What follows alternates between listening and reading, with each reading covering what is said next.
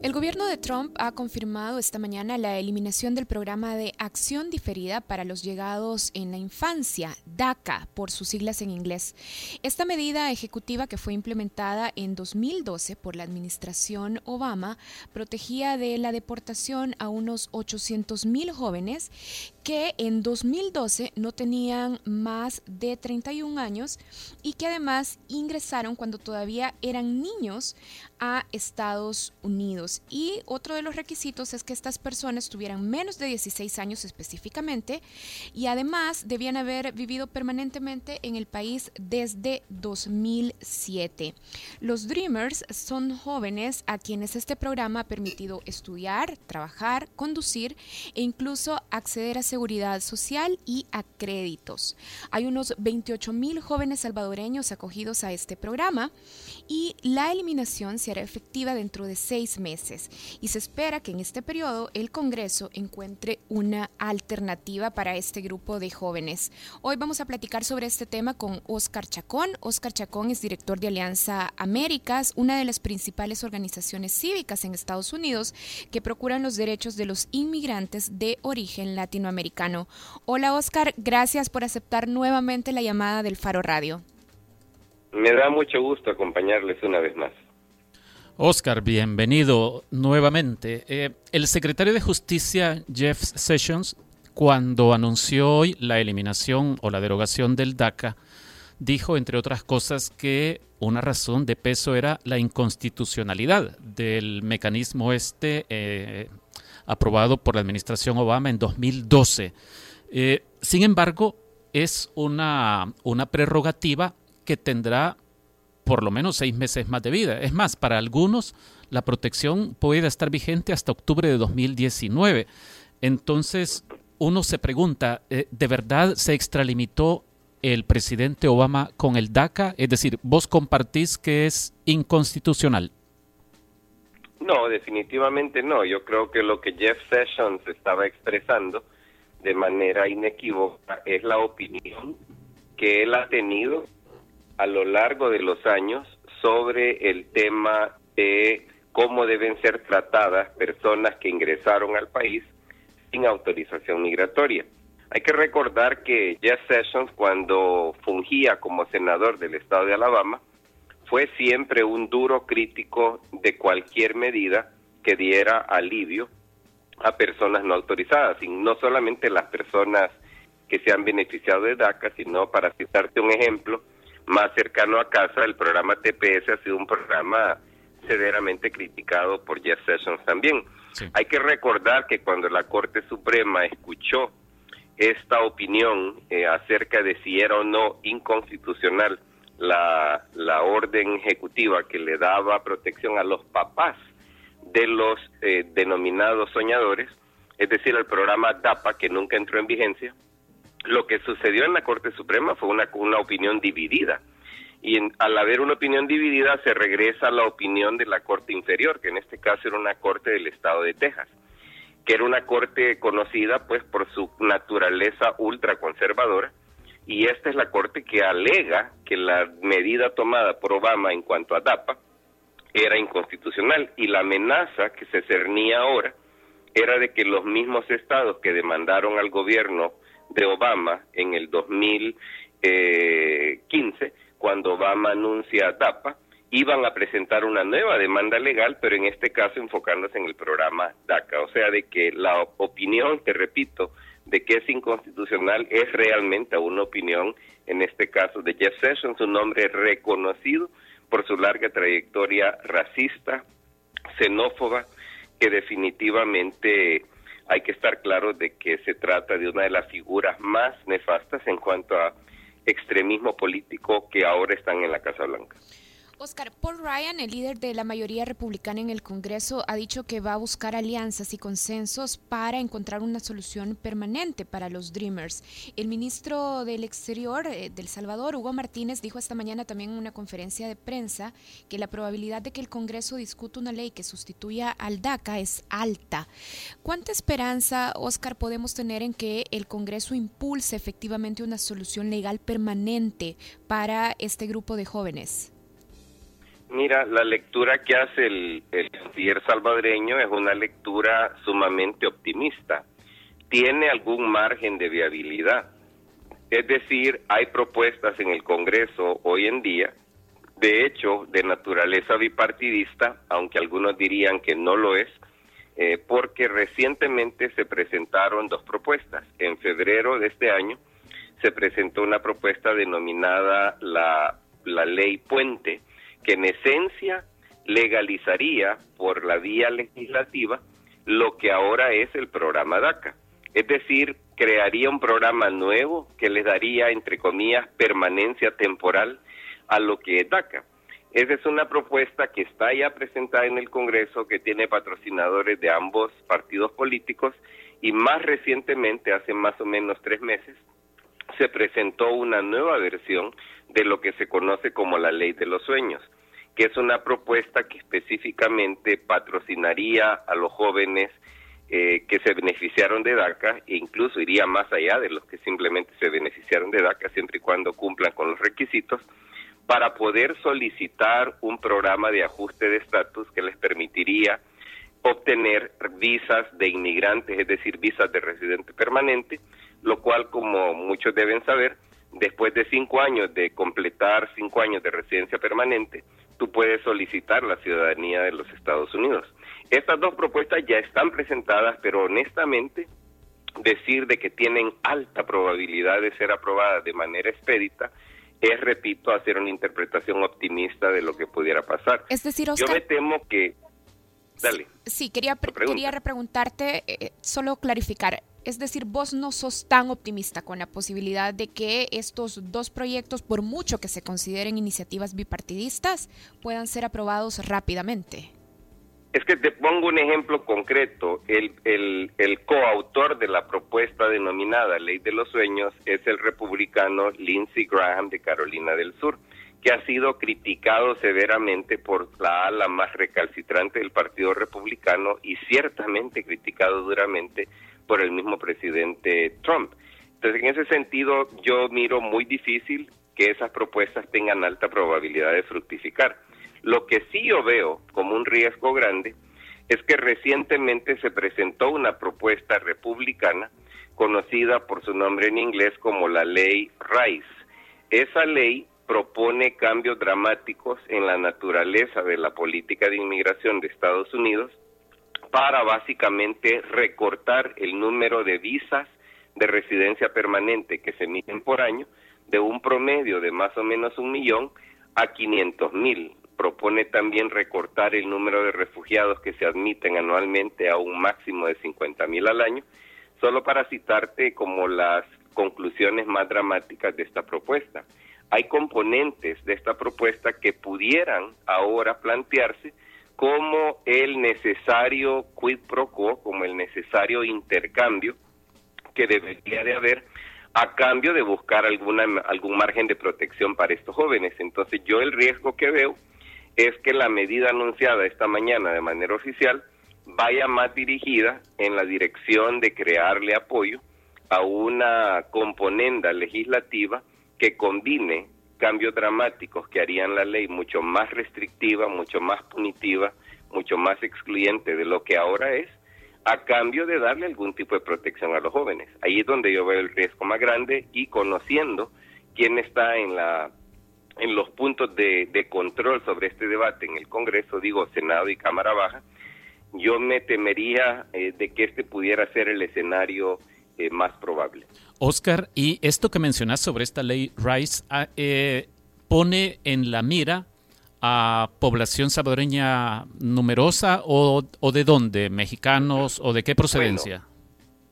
de hecho, lo que tenés que tomar en cuenta es que una de las premisas de esa propuesta es que únicamente deberían de ser admitidos en los Estados Unidos personas que tengan altos niveles de conocimiento y capacidades para poder venir a supuestamente engrosar las esferas más eh, codiciadas, digamos, de los empleos bien remunerados en Estados Unidos, eh, las personas más brillantes, por decirlo así, y esto es una manera sutil de, en esencia, sugerir que quienes han estado viniendo a lo largo de las últimas cinco o seis décadas realmente son personas indeseables.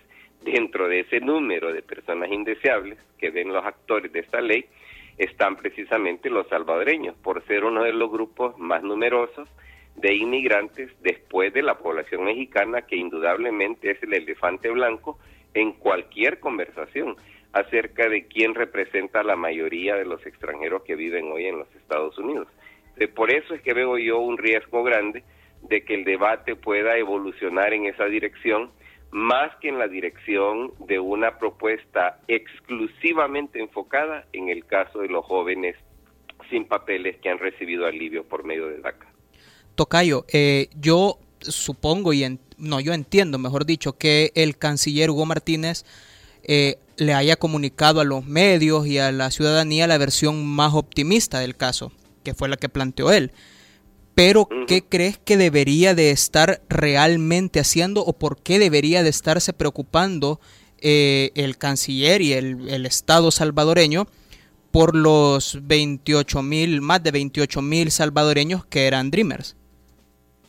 Bueno, mira, eh, para ser justo, yo creo que cuando tú comparas eh, la voluntad, por lo menos, del gobierno salvadoreño comparada con lo que pudiéramos decir de nuestros vecinos, tanto Guatemala como El Salvador, yo reconozco de que al menos hay un interés eh, repetidamente evidenciado de, querer buscar otras soluciones.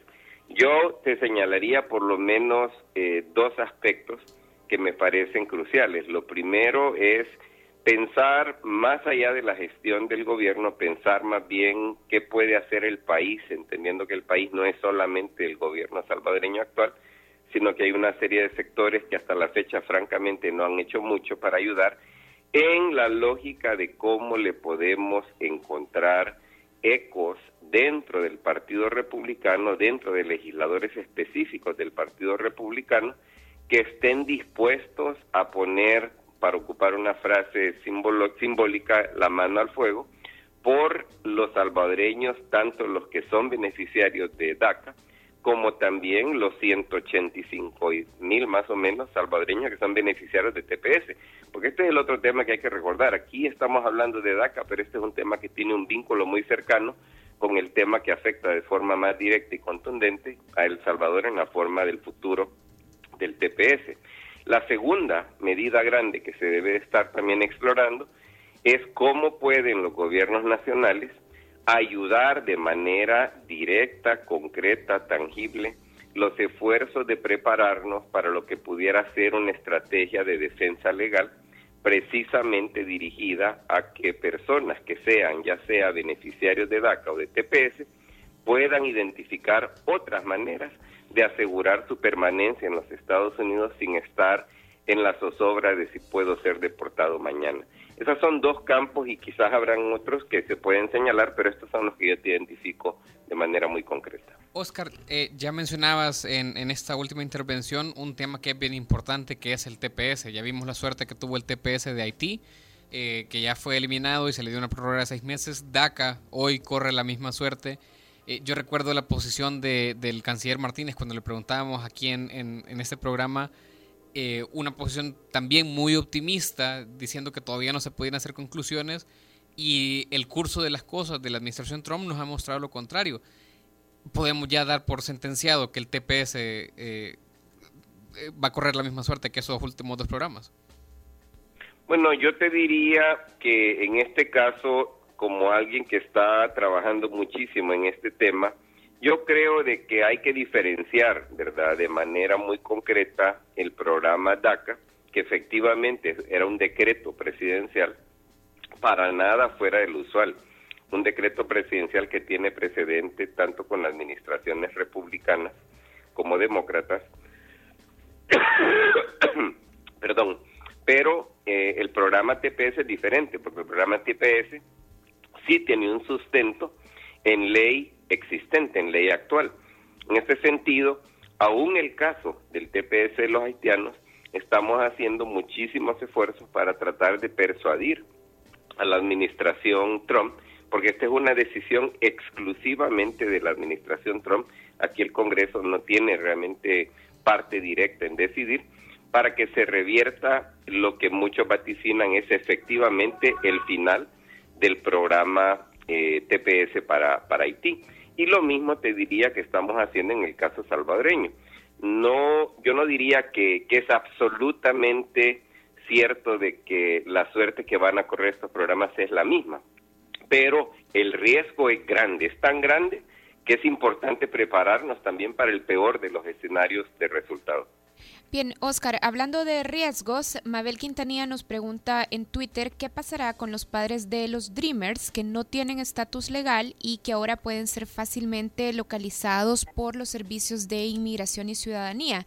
Y es que hay quienes están alertando sobre este peligro, que las instituciones operadoras de DACA pasen información de inmediato sobre los Dreamers y sobre eh, sus familiares a las oficinas de inmigración de manera que puedan ser fácilmente localizados y deportados.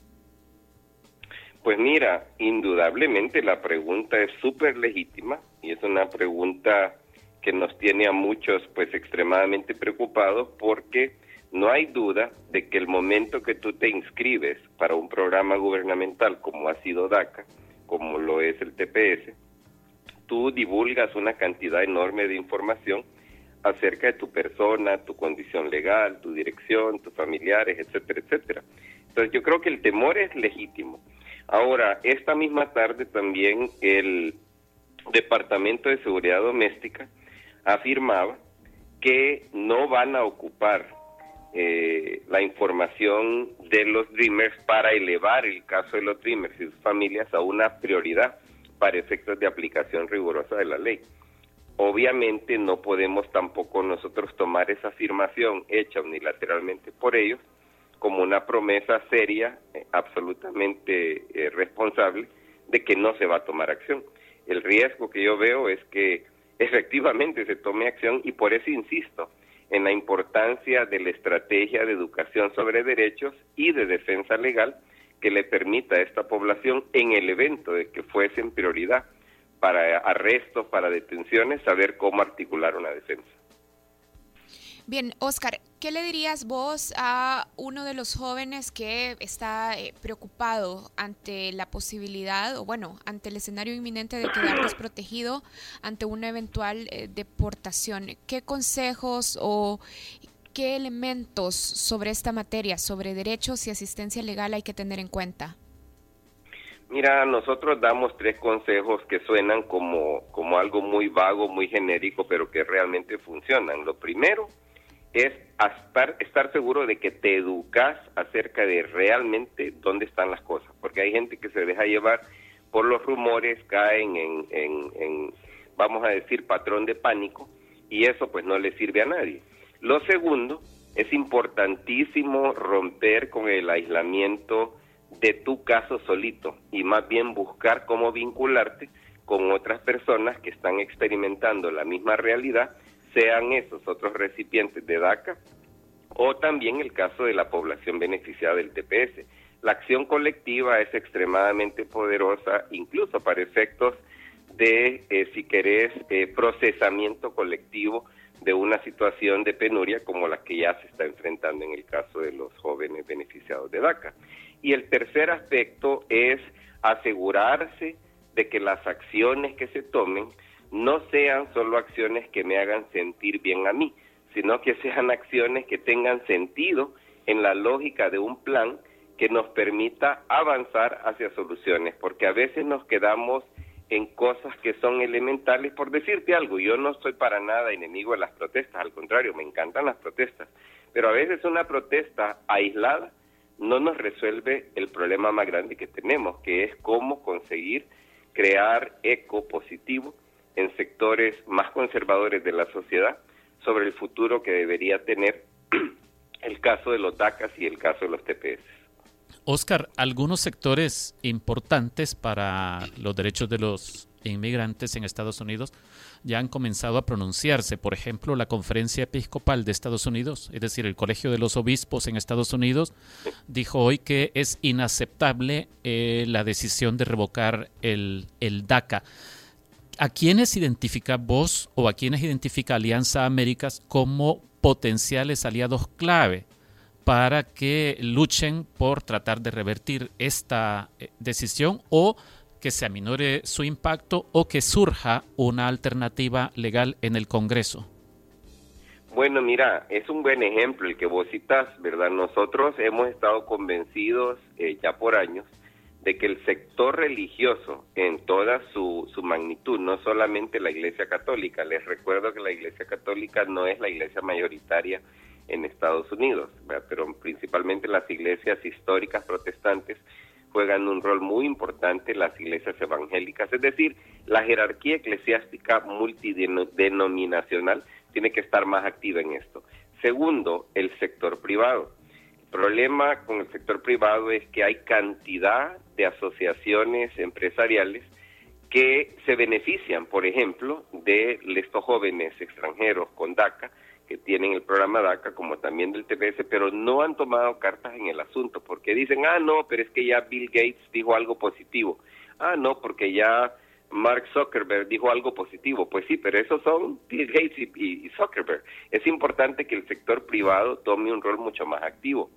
Y en tercer lugar, creemos que es importantísimo también trabajar con el sector de gobiernos locales en todas sus expresiones. No estoy refiriéndome únicamente a legislaturas a nivel de estados, sino también a nivel de ciudades, a nivel de distritos escolares, a nivel de, de secretarías de salud a nivel local, que tomen un rol más activo desde una perspectiva ciudadana para poder asegurarnos de que creamos un efecto de eco masivo que permita ir creando condiciones que nos permitan arribar a las soluciones legislativas que el país necesita y que ciertamente no son más mano dura que de lo que hemos tenido por casi 25 años.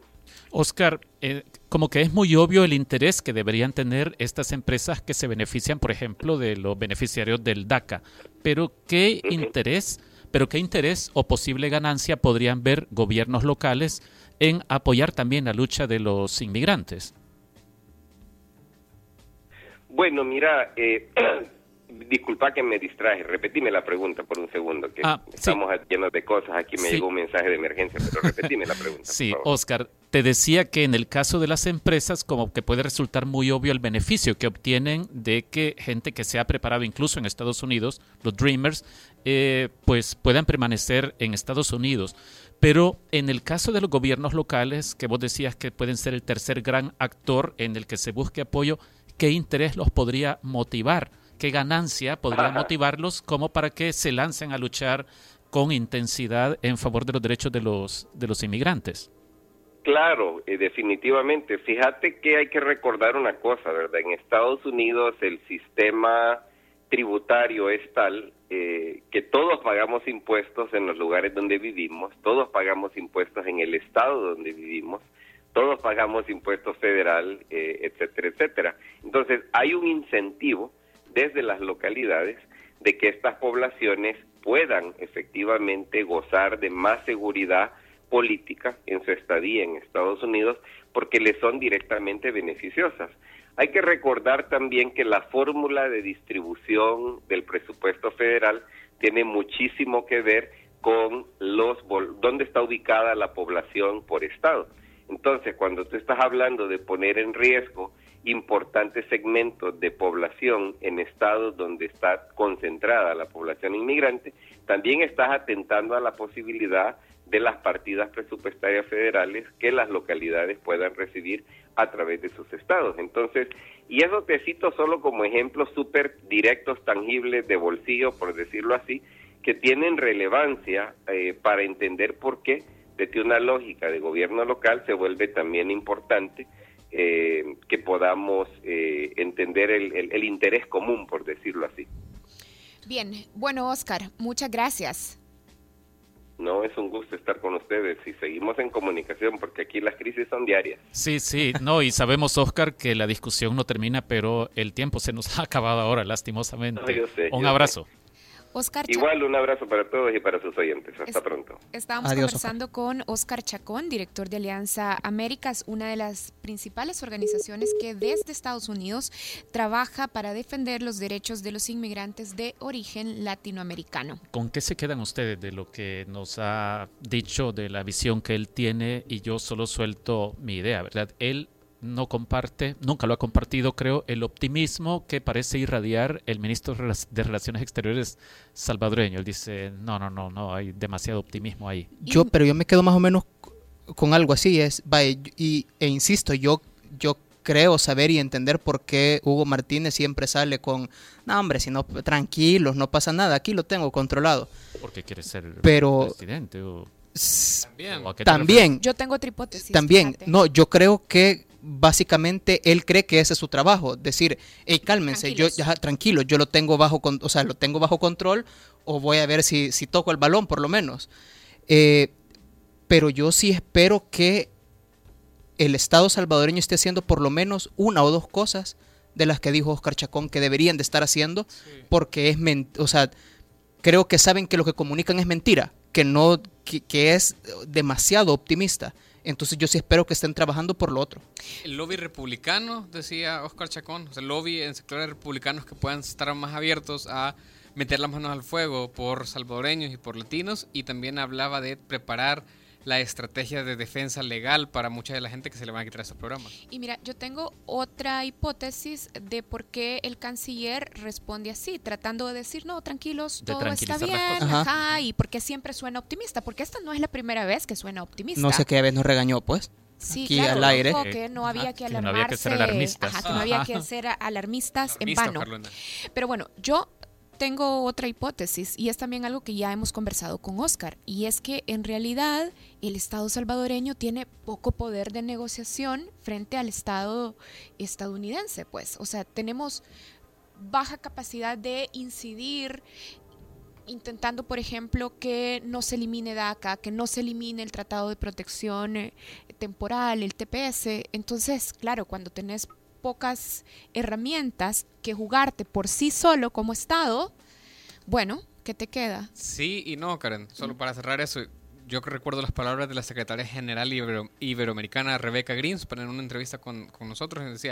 Le hacíamos esa pregunta, ¿y con qué puede negociar El Salvador? Y me decía, bueno, es que El Salvador tiene algo que a Estados Unidos le interesa y es que menos salvadoreños migren a Estados Unidos. Entonces, en la medida de que esta gente con TPS y con DACA regrese a El Salvador, eso genera una inestabilidad social porque El Salvador no los puede recibir, no le podemos dar empleo. Además, negociación en bloque que es algo en lo que los estados centroamericanos, los estados del Triángulo Norte y México siguen fallando. Negociación en bloque. Y Oscar Chacón ya también sugería dónde se puede ir a tocar puerta, ¿verdad? Por un lado, el sector religioso, no solo la Iglesia Católica, sino sobre todo las iglesias mayoritarias, que son las protestantes en Estados Unidos. También hablaba de la empresa privada y tocar la puerta de los gobiernos locales, que él, él analizaba por qué razones, presupuestarias por ejemplo, por razones de ingresos, pueden tener interés los gobiernos locales en que no se perjudique de la forma en que se prevé a las comunidades de inmigrantes. Correcto. Bueno, gracias también a los que estuvieron participando a través de redes sociales. René García en nuestra cuenta de Twitter, arroba el Faro Radio, nos recuerda que esta decisión de eliminar el programa DACA de protección a los, a los Dreamers, a los soñadores, a los niños que entraron a Estados Unidos y que tenían esta protección antideportación, fue una promesa de campaña, dice René García. Ahora Trump la cumple, quita programas promigrantes porque las considera erogaciones del Estado y eso es parte de la estrategia de Trump de limpieza estatal. Que es cierto, René eh, nos recuerda que era una de las promesas fuertes de campaña. Recuerden que ustedes pueden participar en este programa a través de nuestra cuenta en Twitter, arroba el Faro Radio, o a las redes sociales de El Faro en Facebook y Twitter. Las redes sociales en este programa son gracias a Bottles and Friends. Hacemos una pausa, ya volvemos con más en El Faro Radio.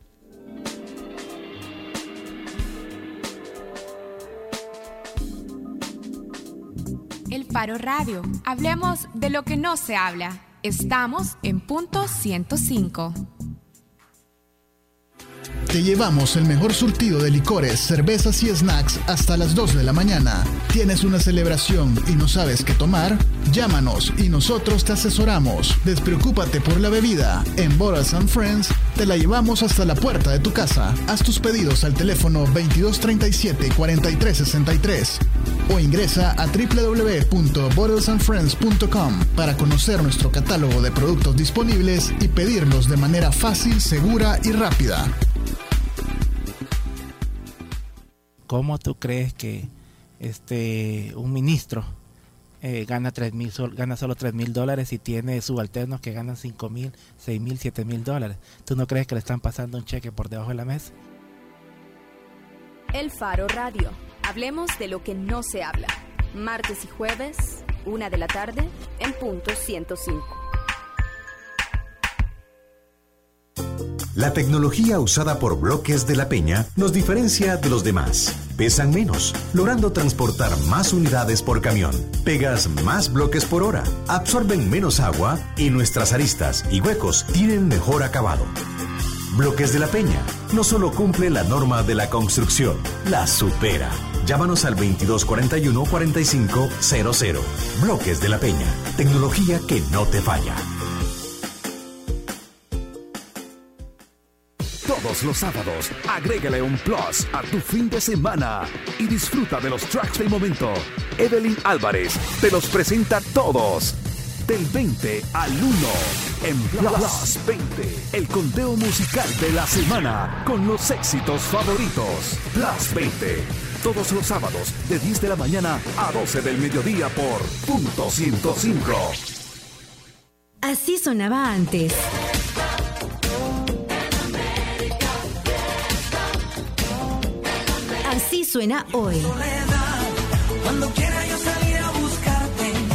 Miras a la mezcla perfecta de los éxitos de los noventas, 2000 y lo mejor de hoy. Punto 105, joven adulto. Cinco años.